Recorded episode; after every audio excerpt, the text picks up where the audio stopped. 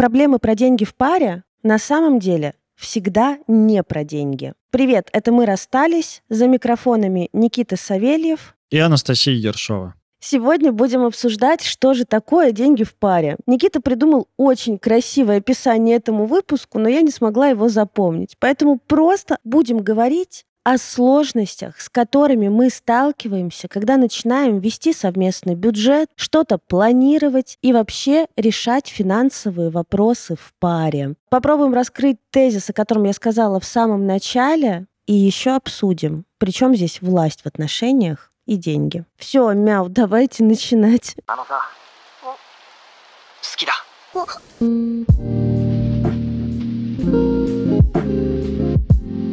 Какие проблемы и сложности ты знаешь, с которыми сталкиваются пары, когда начинают как-то финансово взаимодействовать? Вот давай опустим тот период каких-то ухаживаний, когда решается, кто платит в ресторане, кто не платит, кто покупает цветы, кто не покупает и так далее. Это что, решать надо эти вопросы?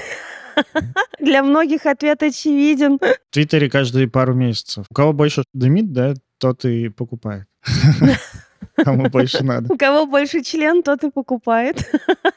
Давай опустим вот этот вот период, перейдем уже, наверное, к периоду, к такому, когда пара уже договорилась, что она пара, что они какое-то более-менее такое устойчивое содружество. Система, короче, какая-то уже такая более-менее устойчивая, и у них начинается какой-то бытовой такой финансовый процесс. Ну, мне кажется, что ярче всего бытовой финансовый процесс начинается, когда мы съезжаемся. И начинаются траты не только на киношки и кафешки и рестораны, что, в принципе, по фану, да, там, даже если оба. Я заплатил, он заплатил. А я не согласен. Я думаю, что не всегда проблемы, даже чаще проблемы начинаются не с момента, когда мы съезжаемся, а с момента, когда ну, мы понимаем, что мы уже какая-то пара, и мы начинаем узнавать о партнере, сколько он зарабатывает. Потому что в первую очередь начинается сравнение меня с ним. Правда? Да, мне кажется, первый, знаешь, это как вот четыре врага по Кастанеде. Вот мне кажется, здесь тоже есть несколько врагов финансов в отношениях. И вот первый, мне кажется, враг здесь такой, это враг стыда. Условно, в кавычках враг. Переживание стыда. Потому что, я думаю, часто неосознанно или осознанно люди сталкиваются с тем, что они зарабатывают меньше или больше,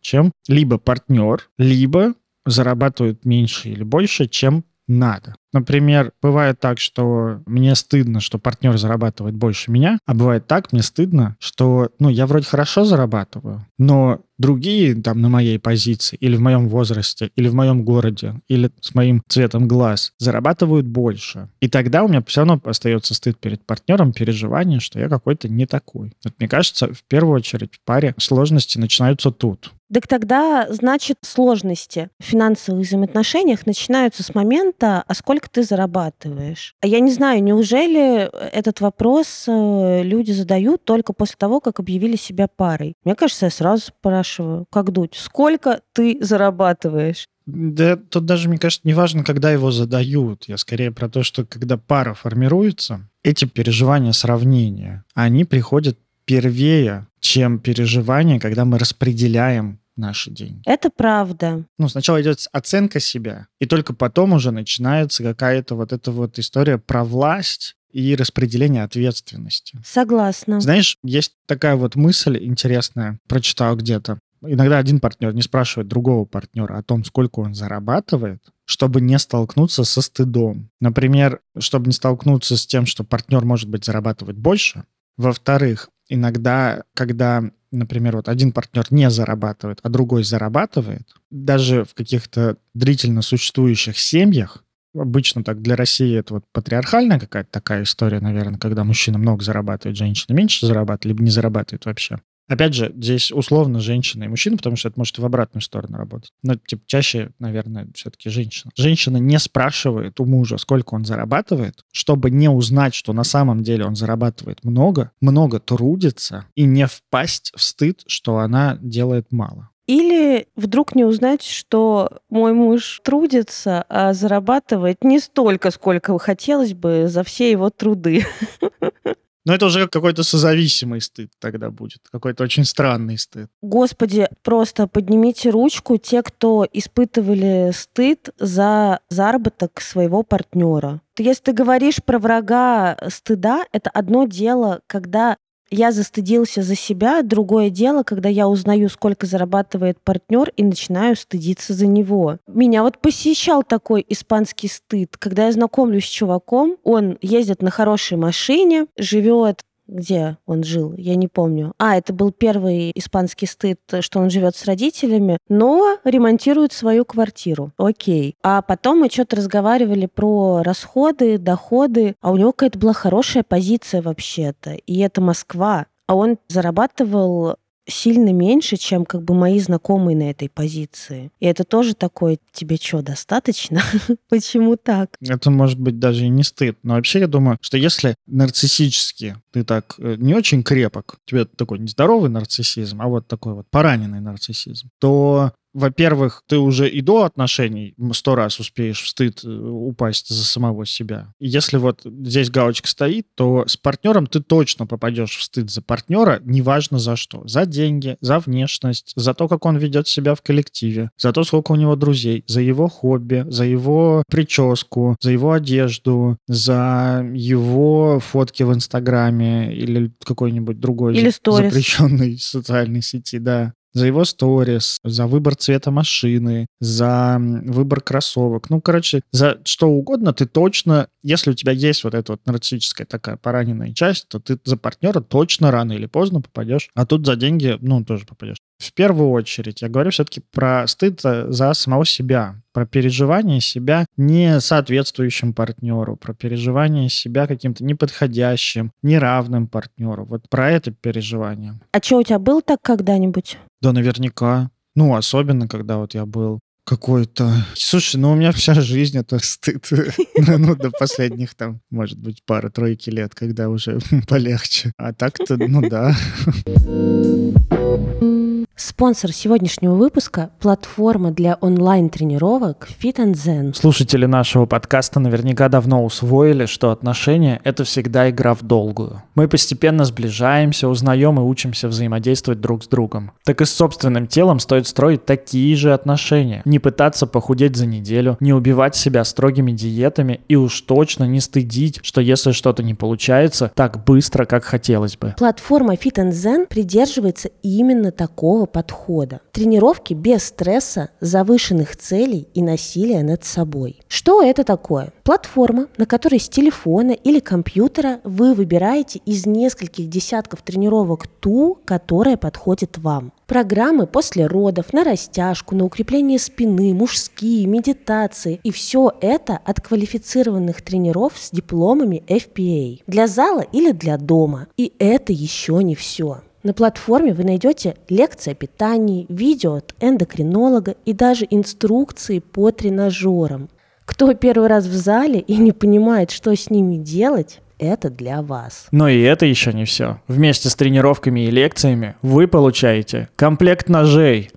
Шутка. Вместо комплекта ножей вы получаете сообщество.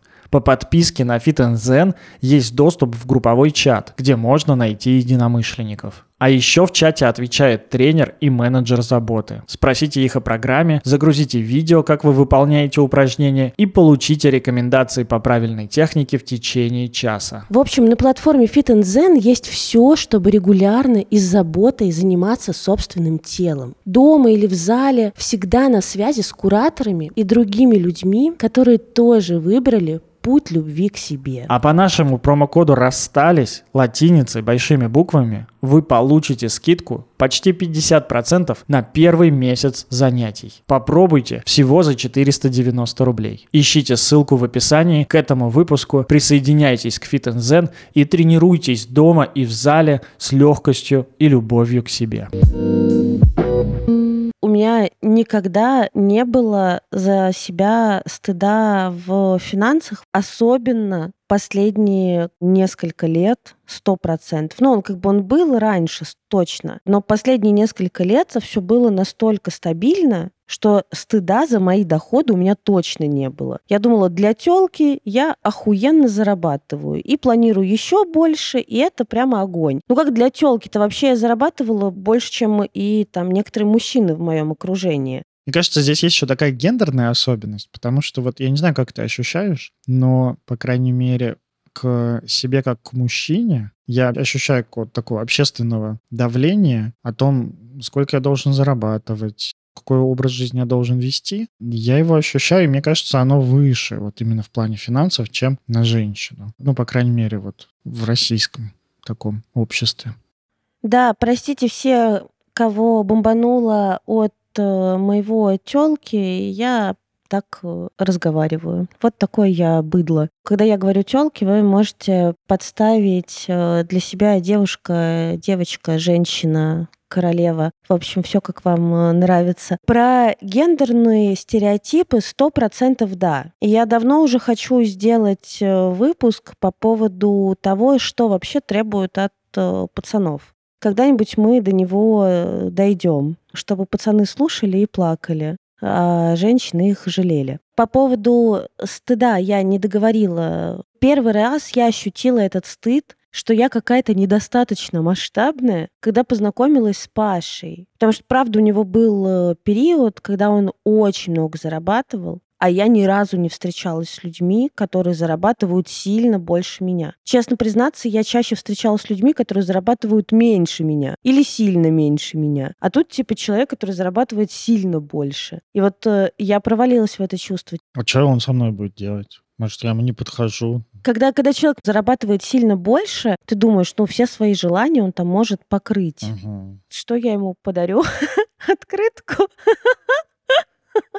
Мне такой вопрос в голову пришел. Мне кажется, это из мема какого-то. Ну или могло бы быть из мема. А чем я лучше проститутки? Почему тебе это пришло в голову?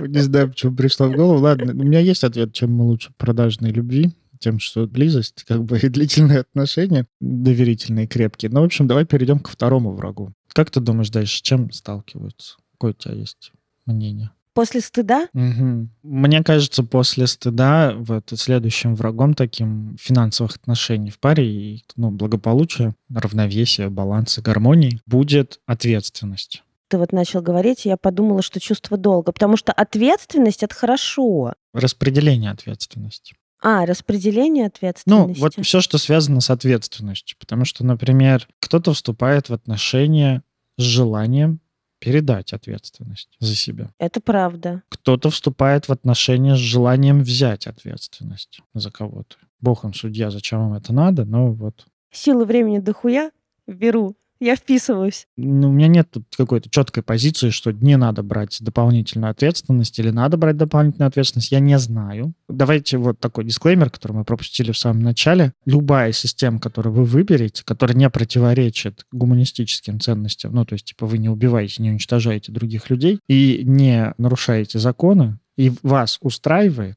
она нормальная. Вот любая. Вот вы можете... Один зарабатывает, другой тратит. Оба зарабатывают. Никто не зарабатывает. Оба зарабатывают миллиарды. Но все равно твои деньги — это мои, а, а наши — это общие. Вот что-нибудь такое. Ты чего?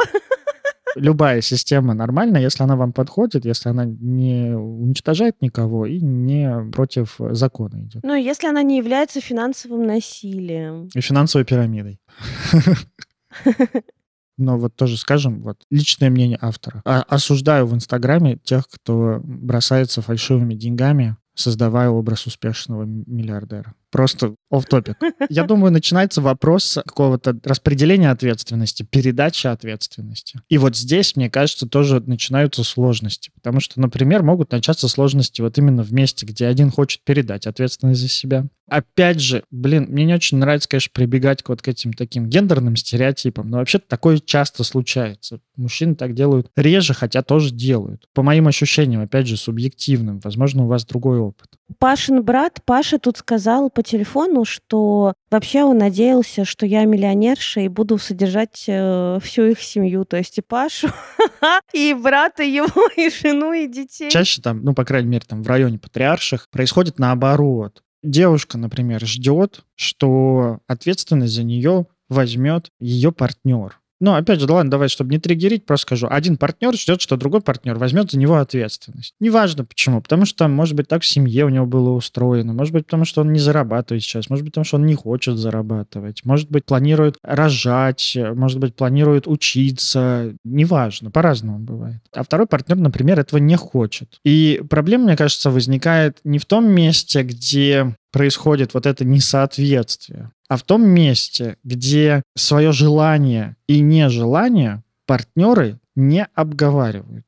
Где это происходит так, ну, на таком подсознательном уровне.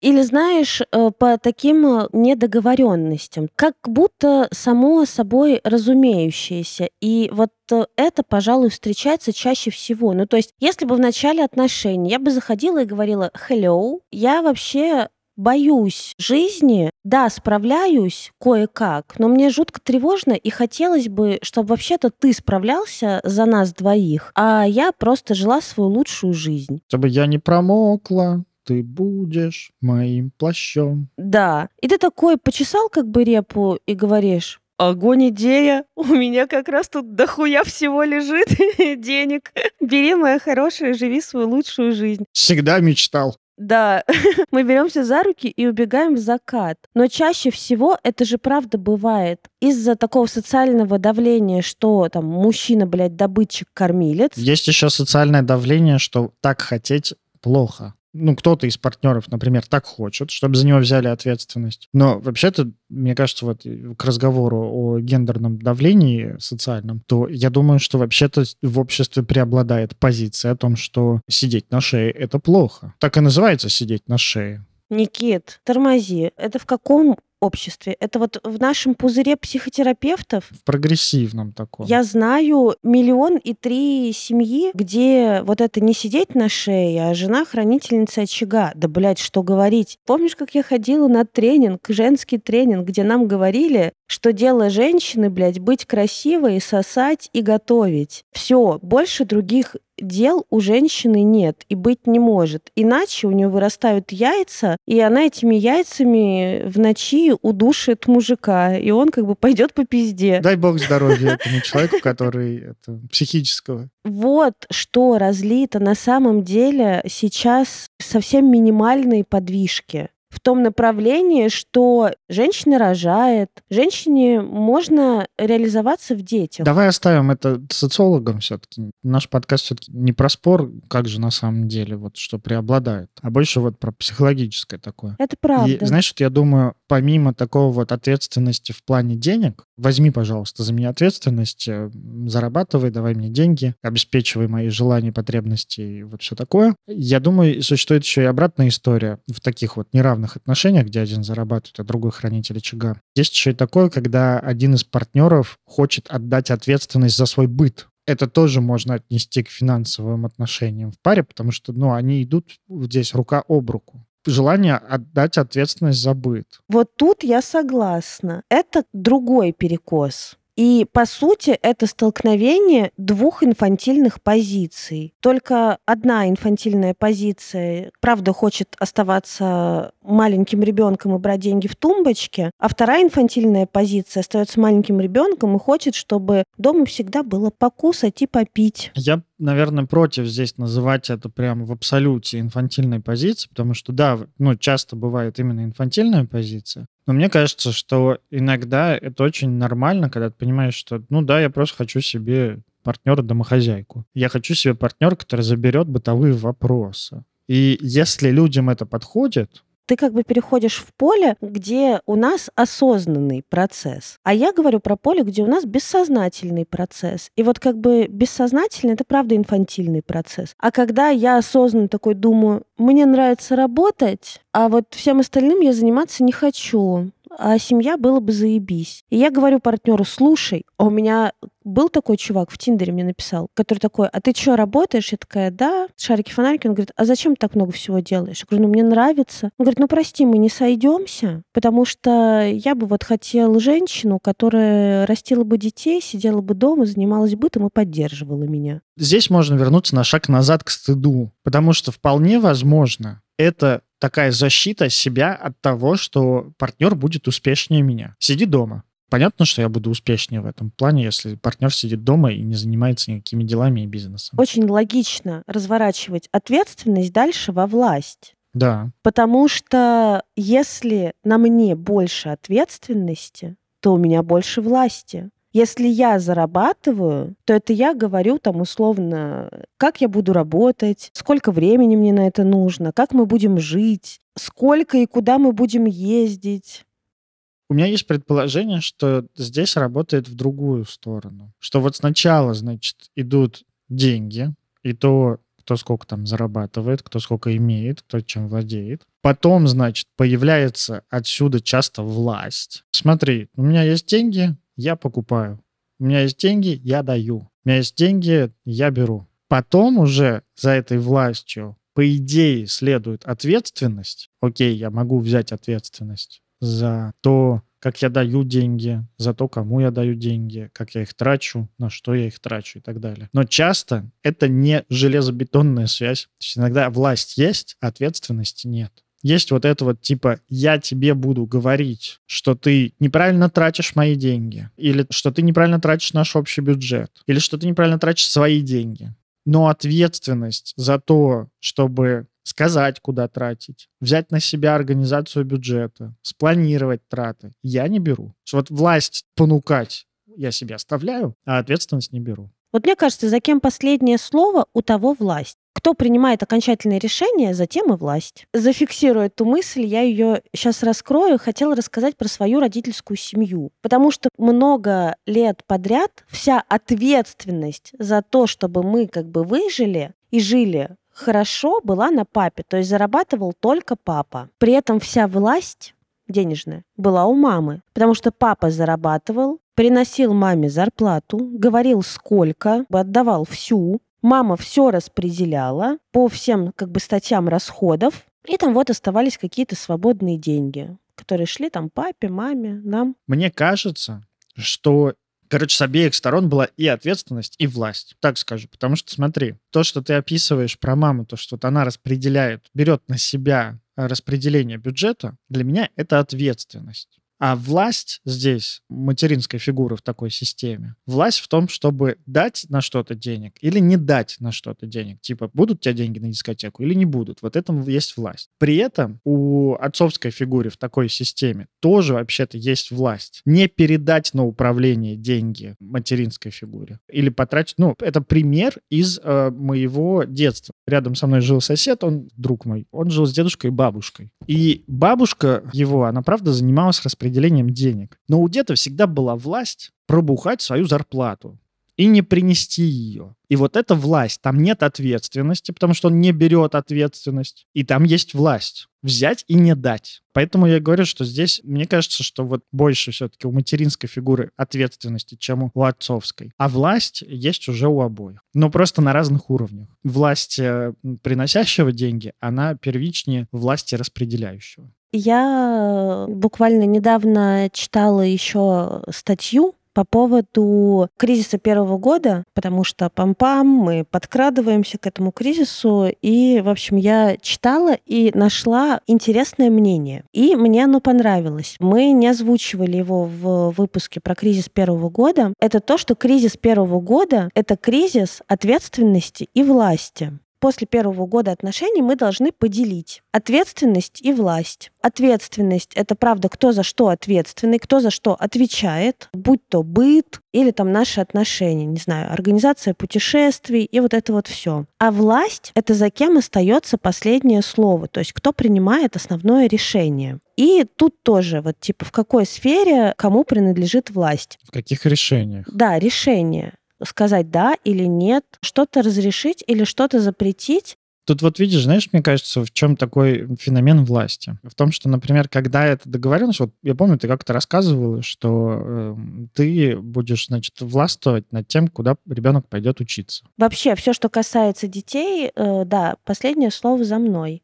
Вот, смотри. И у тебя как бы власть сказать там, типа, нет, окей, Оксфордский университет не подходит, отправляется в Ельский университет, например. Или там, нет, в МГУ не пойдет, пойдет в Вышку, например, там, ну или еще куда-то. Угу. И это здорово, когда деньги у тебя на руках уже. А когда деньги у тебя не на руках, например, деньги у твоего партнера, и ты такая говоришь, так, я решила, куда отправляется наш ребенок, теперь давай деньги, и у вас была такая договоренность с партнером, то как бы у вас есть договоренность о подчинении, грубо говоря. Очень, мне кажется, такая прикольная мысль, что вообще-то у подчиненного власти часто больше, чем у того, кому он подчиняется. Потому что он может сказать, а я передумал, пошел ты нахер. Это частая схема, которая происходит в терапии. Вот наверняка ты тоже с таким сталкиваешься, когда клиент к тебе приходит и говорит, возьми шефство надо мной. Ну, не прямыми словами, но вот так вот говорит, давай, что мне делать? Как мне поступить? Расстаться или остаться? Что думаешь, перейти мне в ту сферу или не перейти? Ну давай, просто скажи. Давай, я буду делать, что ты говоришь, и все. Вчера видел пост о поиске психотерапевта, где клиент выдал там, во-первых, супер нереальные условия, но одно из прикольных было в том, что я перееду в ваш город и продам квартиру, чтобы оплачивать э, ваши сессии. Денег на первый год не хватит, а там, если вы успешно поработаете, я буду зарабатывать. Это шутка? Нет, нет, это серьезно. Я тебе потом скину почитать, э, посмотреть просто, какое бывает. Там еще просят 500 часов супервизии. 500 часов супервизии, если ты раз в две недели ходишь, это 40 лет. А, 1000 часов супервизии. Это 40 лет, если ты ходишь раз в две недели. Не прерываясь. 2500 рублей за сессию. Вот.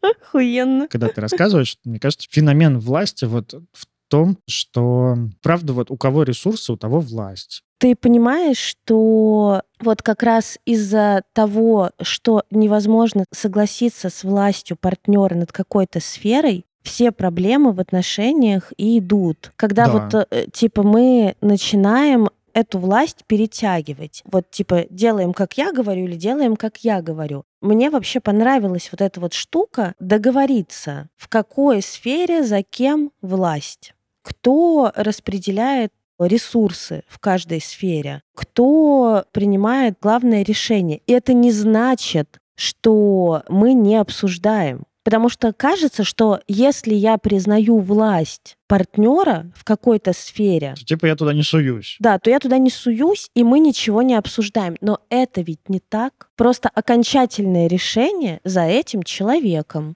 Мне кажется, важно вот здесь вот отметить, что наличие договоренности не передает мне власть, потому что не передает ресурс. Пример. Сексуальные отношения. В паре есть два отдельных человека.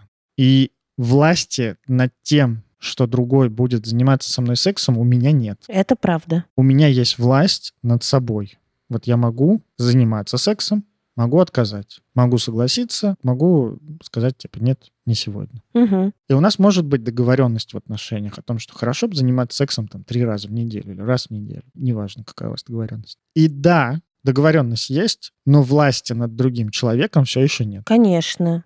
Ну и не будет. И здесь точно так же. Вот договоренность есть, но договоренность не передает власть. И вот дальше, я думаю, вот тогда с этой договоренностью хорошо бы перейти к следующему месту, в котором может возникнуть сложность в финансовых отношениях в паре. Это безопасность и предсказуемость. Что делать вообще с этими пунктами, про которые мы говорим? Вот вы слушаете нас, дорогие слушатели. Как-то переносите то, что мы говорим, на свои отношения. Попробуйте брать это как сферы и накладывать их на свои отношения и определять примерно вот в этой сфере, насколько я себя чувствую уверенно. Вот, например, в сфере стыда, вот насколько мне комфортно здесь, насколько я свободен здесь. В сфере власти и ответственности, вот насколько мне здесь устраивает то, что у нас происходит. И вот дальше сфера уверенности, предсказуемости и безопасности. Слушай, ну вот я думаю как раз про ответственность, власть и безопасность. Мне кажется, что безопасность, во-первых, это соблюдение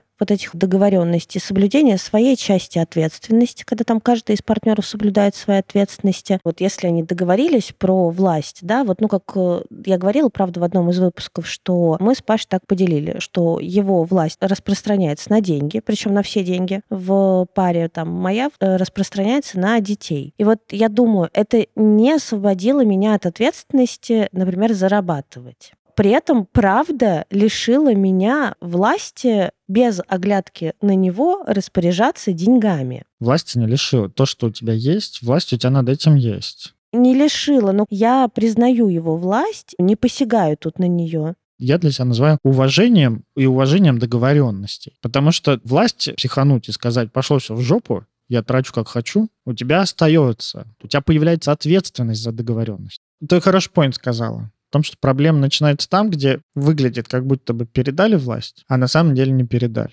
Те проблемы, где у нас есть договоренности, и у нас есть распределение и ответственности, и власти. Но в какой-то момент мне почему-то эти договоренности не подходят. Например, э, мы в отношениях, когда распределяли ответственность и власть, власть мы распределяли как последнее слово. Типа, за кем последнее слово, кто принимает решение, при этом как бы мы можем обсуждать, но последнее решение вот типа за одним человеком. Паше досталась власть э, за деньги. Поэтому, правда, когда я захотела поехать в серф-трип, который стоит там тысячу баксов за три дня, я пришла к Паше, говорю, я хочу поехать в серф-трип. Но если все наши бюджеты этого не позволяют, я не поеду. Скажи мне. И он ходил и думал несколько дней, потом пришел и говорит, вот тут сократим, вот тут сократим, но ты должна поехать, тебе будет классно, деньги есть. И я еду. И если бы он сказал, что правда, типа, Настя, я все понимаю, будет очень круто, ты очень хочешь, но вот как бы в этот трип мы не можем, давай до следующего, я бы не закатывала истерик. Было бы мне обидно, да. Была бы я обижена на Пашу, нет. А на кого бы ты была обижена? На кого я была бы обижена? На очень много всего я была бы обижена. У вас такая схема, которая, похоже, сейчас работает для вас. Ну, и дай бог, чтобы она, правда, работала. Хорошая, мне кажется, вполне себе нормальная схема, которую могут использовать э, там и наши слушатели в отношениях. Ты понимаешь, что при этом мы зарабатываем оба вкладываемся примерно одинаково в бюджет. Интересно, потому что еще два оставшихся пункта, в которых возникают сложности, это вот как раз предсказуемость и безопасность. И сюда же еще какое-то такое, знаешь, доверие того, что партнер знает лучше, ну, партнер может решить лучше. Но еще здесь есть пункт свободы. Потому что, например, вот в конкретном твоем случае, то, что ты описал, мне так слышится, что ты теряешь свободу том, чтобы захотела, поехала, потому что, ну, деньги у тебя есть, mm-hmm. вот. Но приобретаешь, например, больше свободы в выборе, то, то, что ты говоришь, например, там, образование. Ты, короче, знаешь, типа, лучше здесь. Вот вот я не знаю, приобретаешь ли ты больше свободы вот в этом месте. Кажется, что вот ты в месте, где ты предлагаешь Паше решить, поедешь ты на серф-кэмп или нет, вот там ты теряешь свободу. Но что ты получаешь, видимо, за это. Но это все взаимосвязано. Мне кажется, здесь еще очень сильно связано с эго Да-да. и с чувством собственного достоинства. Потому что вот мы обсуждаем, да, там вопросы про то, что кто-то хочет взять ответственность, кто-то передать ответственность. Но вообще-то очень часто встречаются два человека, которые не хотят ни брать ответственность, ни передавать ответственность. И тогда там другие сложности в финансовых вопросах, когда невозможно попросить друг у друга денег. Для меня это две одинаковых ответственности. Не брать ответственность и не брать ответственность соблюдать договоренности тогда. Слушать другого человека. Смотри, получается сложности с тем, чтобы опереться друг на друга, сложность с тем, чтобы попросить у партнера денег. И вообще, правда, как бы тема денег, она же стыднее, сложнее, чем э, секс. А власть она еще как бы сложнее и заряженнее, чем э, деньги. Потому что, типа, я что, сама не могу распоряжаться своими деньгами? А я прекрасно понимаю, что я могу. И выбираю этого не делать. И выбираю, чтобы партнер ими распоряжался. При этом я не чувствую, что я теряю свободу. И точно про доверие и про безопасность я знаю свою склонность к компульсивным покупкам. Очень хорошо. Я могу реально что-то захотеть, но так было долгую часть моей жизни. Сейчас, наверное, уже все-таки нет. Но долгую часть моей жизни было так, что я что-нибудь захотела и могу в ущерб всему и собственной безопасности это купить. И вот как раз ты говоришь, что тема доверия, что вот я знаю, что партнер знает лучше. И я знаю, что партнер мне не навредит. И я знаю, что партнер тоже готов соблюдать мои интересы. Чувствую безопасность в этом месте. Да, и я точно знаю, что он никогда бы меня не наказал деньгами. Даже если бы был на меня обижен, он бы не сказал, нет, ты не поедешь в трип, потому что, блядь, власть у меня. Или поедешь, если будешь хорошей девочкой. Вот так делал со мной папа. И это финансовое насилие, что надо быть какой-то, чтобы что-то получить. И вот я думаю, что честное распределение власти, такое прозрачное распределение власти, возможно только в тех отношениях, где мы не используем насилие для регулировки друг друга. Физическое, эмоциональное. Принуждение. Ну, принуждение, насилие, где мы не используем манипуляции, где мы не используем э, какие-то хитрости, уловки, намеки. Вот в этих отношениях становится реальным прозрачно распределить власть. Потому что это уже не будет значить, что если один человек как бы передает власть, второй ее берет, что это как бы унижает достоинство другого или делает его хуже. Потому что, конечно, если вот в отношениях то, что мой партнер там чем-то распоряжается, делает меня хуже. Это к стыду такой возврат. Ну, конечно, это возврат к стыду, он начинает слишком пользоваться своей властью для того, чтобы еще регулировать не только сферу, но и как бы мое поведение через эту сферу, то тогда в этих отношениях небезопасно и ну, как бы невозможно о таком договариваться, понимаешь? Невозможно так перераспределять финансы. Для меня тут еще место, в котором может возникнуть сложность, это, ну, вот реально какая-то предсказуемость. Такое переживание безопасности, только, наверное, немножко в другом ключе, вот не в таком, как ты описываешь. Ну, во-первых, общее какое-то переживание безопасности, с которым я прихожу в отношения. Это, ну, что-то, что идет, тянется из семьи вообще, общее доверяю я людям, не доверяю я людям, вот, вот такое туда-сюда. Потом второе, наверное, общее какое-то переживание безопасности и предсказуемости. Это основанное на опыте моем в отношениях в этих конкретных. Ощущение какой-то безопасности и предсказуемости от партнера будет ухудшаться, если этот партнер ну, договоренности периодически не соблюдает. Ну, это как вот там с друзьями. Постоянно договариваешься на одно время, да, а они все время приходят позже.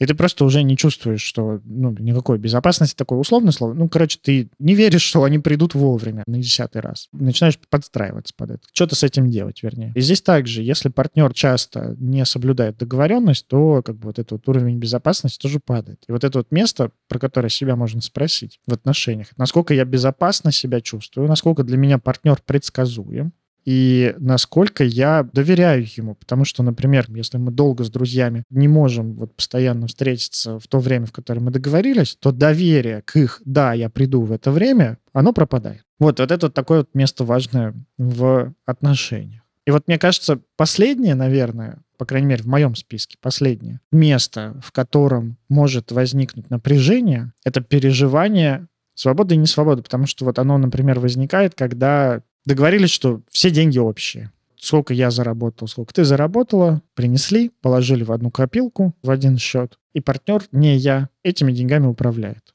Вот в этом месте кому-то будет вполне окей потерять свободу. Ну что, правда, надо как там договориться с партнером о тратах, прописать бюджет. Нет вот этих вот каких-то там импульсивных покупок. И может быть, мне это вот так вот окей. А может быть так, что не окей, и здорово, если я это замечаю, и могу проговорить с партнером о том, что, типа, слушай, мне тут как не хватает вот финансовой свободы. Я хочу, например, чтобы у меня были свои деньги. Какое-то конкретное количество, какой-то процент и так далее. Еще часто, наверное, тоже, мне кажется, важный момент, который можно сказать в этом выпуске, что какие-то проблемы, которые возникают вот с теми же самыми переживаниями, с переживаниями стыда, с переживаниями ответственности, власти, безопасности, предсказуемости, доверия, которые часто возникают у нас не в деньгах, а в чем-то еще. Например, предсказуемость партнера в том, что он там, например, не будет на меня орать. Или стыда, то, что там партнер не будет стыдить меня за внешность. Или мне не будет стыдно за внешность перед партнером. Очень часто бывает так, что чувства, вызванные в одной какой-то сфере, подавляются но могут разворачиваться в другой сфере, в которой нам просто более позволительно об этом говорить. И вот иногда мне кажется, даже довольно часто, ну, я бы не сказал, что это там типа преимущественно и большей части, ну, просто часто. В деньгах люди спорят, потому что не могут поговорить про чувства в другой сфере. Вот именно, например, мне стыдно за какую-то, даже банально просто там, типа, самореализацию, но я для себя могу описать это только как стыд за то, что я мало зарабатываю. У меня в прошлом э, месяце в клубе был месяц отношений, к нам приходил семейный психолог, и мы как раз разговаривали в том числе про вопросы с деньгами. Она сказала, что все претензии и все проблемы связанные с деньгами в паре, это никогда не про деньги, не про их количество, не про их качество, не про то, как они тратятся. Это всегда столкновение двух э, моделей что для меня значит деньги. Потому что для меня деньги могут быть про безопасность, а для партнера про удовольствие. И тогда, если для меня деньги про безопасность, я считаю, что все надо копить. И вообще больше зарабатывать, больше откладывать. А мой партнер долбоеб, все спускает, например. Или у человека деньги это вот, ну, просто ресурс, чтобы, типа, жить. Я понял твой point. Типа, какая потребность здесь стоит больше, преобладающая такая потребность? Да, такая. какая потребность, какое отношение, что для меня деньги? Если мы зададим вопрос каждому человеку отдельно, что для тебя деньги? Вот давай поэкспериментируем. Никит, что для тебя деньги? Вот в твоей жизни. Что для меня деньги в моей жизни? Угу. И безопасность, и удовольствие. И раньше, например, это был способ достижения близости, неработающий способ и показатель значимости, что ли, вот, что я делаю что-то значимое для других.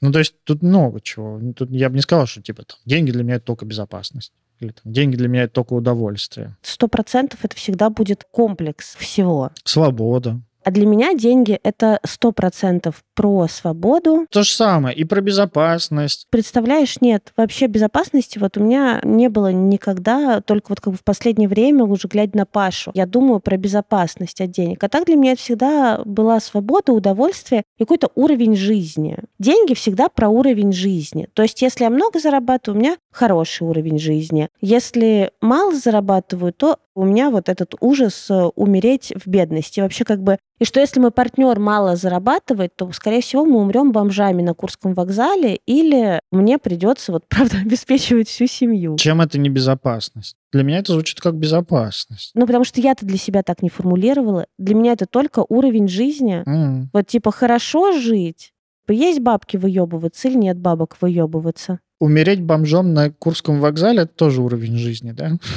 Мне кажется, это уровень смерти. Нет, это тоже какой-то уровень жизни, ну вот тот, который я не хотела бы. Ну какая там жизнь, если ты умер?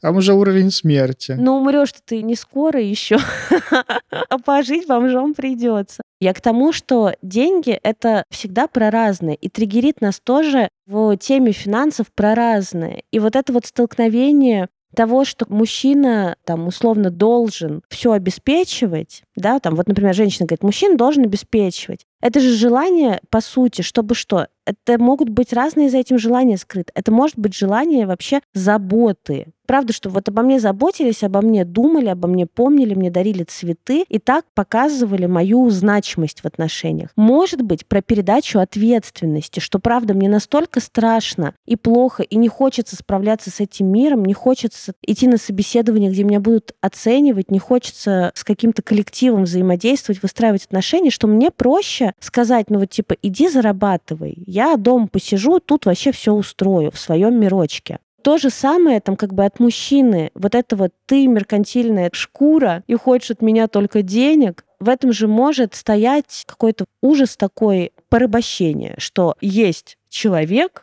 которому я буду приносить типа деньги, делиться своими деньгами. То есть такое некоторое поглощение. Несвободно. Да, типа я становлюсь несвободным. Несвобода это вообще, по сути, как бы возникновение договоренности, на которой я не согласен. Да, поэтому такие вот вопросы, с которыми мы сталкиваемся. Давать или не давать денег? Просить или не просить денег? Мой тезис был про другое. То есть вот про потребность, стоящую за деньгами. Я согласен с тобой. Ну, правда, все очень правильно ты сказала. Вот, то, что я говорил до этого, я тебе попробую в одно предложение это уместить. Что часто напряжение, которое возникает в одной сфере, оно в этой сфере может не проявляться, а проявляется в другой сфере. Так может быть, например, у меня много напряжения там в отношениях в деньгах, но я начинаю драконить партнера в вопросе, там, например, уборки. Или внешность, или внешность. Или внешности, или еще в чем-то. Короче, ну вот в чем-то такое. Или наоборот.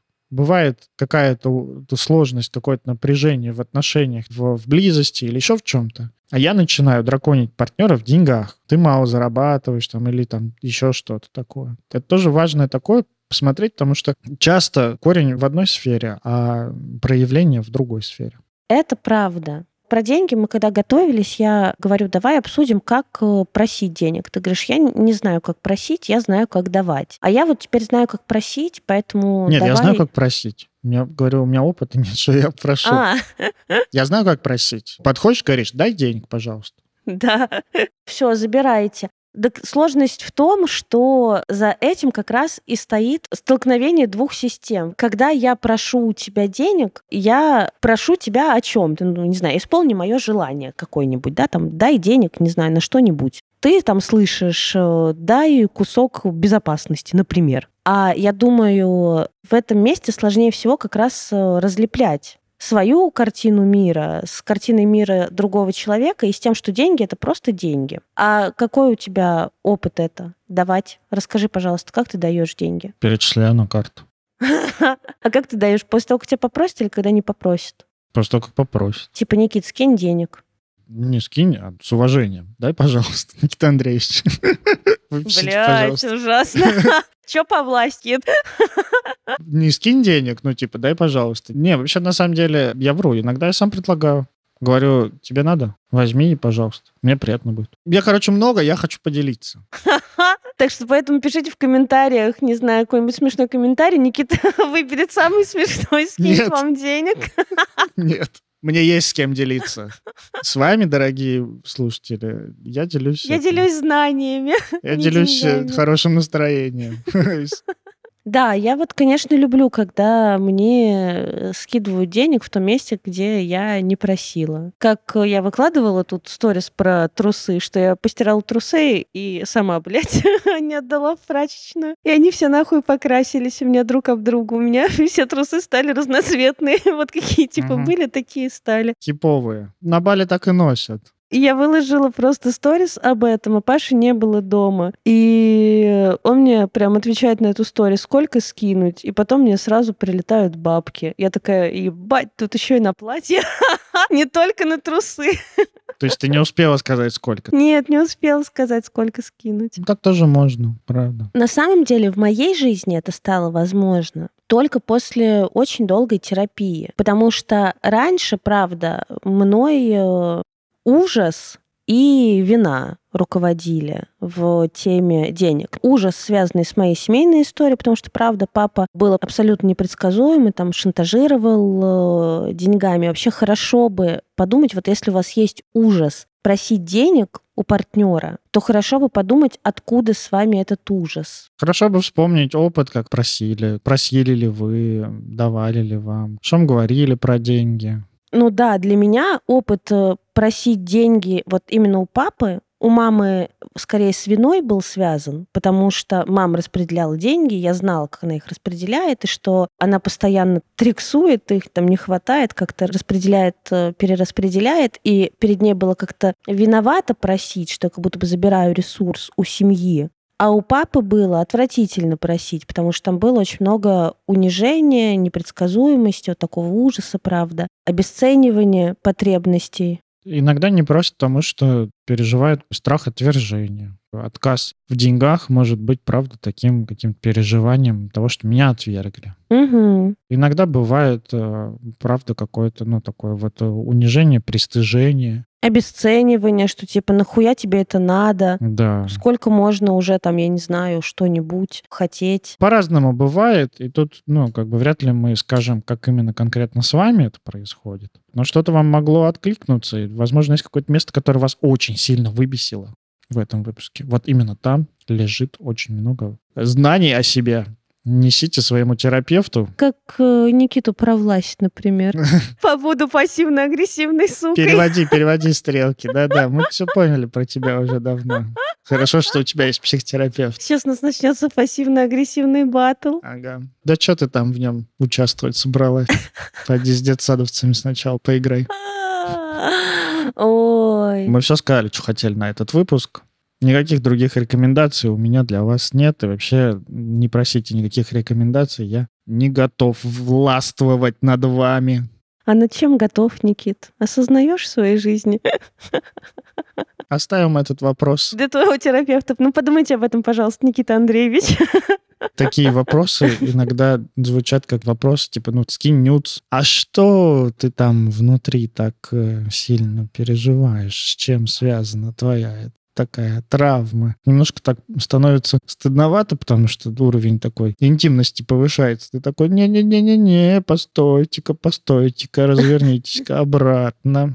Мы с вами туда не пойдем, не пойдем. Этот вопросик я поговорю об этом где надо. Хорошо. Где надо и с кем надо. Короче, у нас должен был быть выпуск про деньги, а смотрите, как видите, мы сказали в начале, что проблемы про деньги это никогда не про деньги. И весь выпуск про деньги, собственно, и не говорили. Говорили про ответственность, говорили про стыд, говорили про власть, говорили про безопасность, говорили про доверие в паре, говорили про наши какие-то детские, семейные процессы, которые как раз-таки имеют власть над нами и разворачиваются в наших отношениях парных. Поэтому предлагаю, правда, переключить фокус с денег, перевести его на эмоциональные процессы. С деньгами станет полегче разбираться и договариваться. Совет хороший, пользуйтесь. Себе я этот совет уже посоветовала, работает, ребят. Никогда бы не стала раздавать вам советы, в которых сама не уверена. Не зарекайся. И, в общем, вот бат есть один. Сама не пробовала, но рекомендую. Есть еще такой совет. Говорят, если репостнуть в свои социальные сети наш выпуск, поставить 5 звезд на Apple Podcast, написать хороший отзыв, написать нам какой-нибудь приятный комментарий в телеге, ну и вообще рассказать друзьям, что вот есть такой прекрасный подкаст. Говорят, что немножко отношения лучше становятся. Угу. И опоры еще крепчают э, внутренние. Границы становятся прекрасными, идеальными, такими подвижными, замечательными. И уровень счастья повышается. И самое главное, нация здоровеет. Любим вас, котики, пупсики, пирожочки. Это был подкаст «Мы расстались». За микрофоном был Никита Савельев, практикующий гештальт-терапевт в процессе обучения, блогер, продюсер, маг и волшебник рилсов. Кто не видел Никитина рилса, посмотрите. И предводитель всех красивых. И Анастасия Ершова, психотерапевт, блогер, предводитель всех счастливых и э, руководитель конфессии подруг подруг, подруга подруг подруги, подруга. Привет, подруга. Ну, короче, вот подруга подруги. И слушайте наши выпуски, ставьте звезды, репостите. Ну, скажи, что это не конфессия, а клуб для девушек. Потрясающий. Секта. Это клуб для девушек. Клуб для девушек. Платная секта. Блять. Всем пока. Услышимся в следующем выпуске. Пока.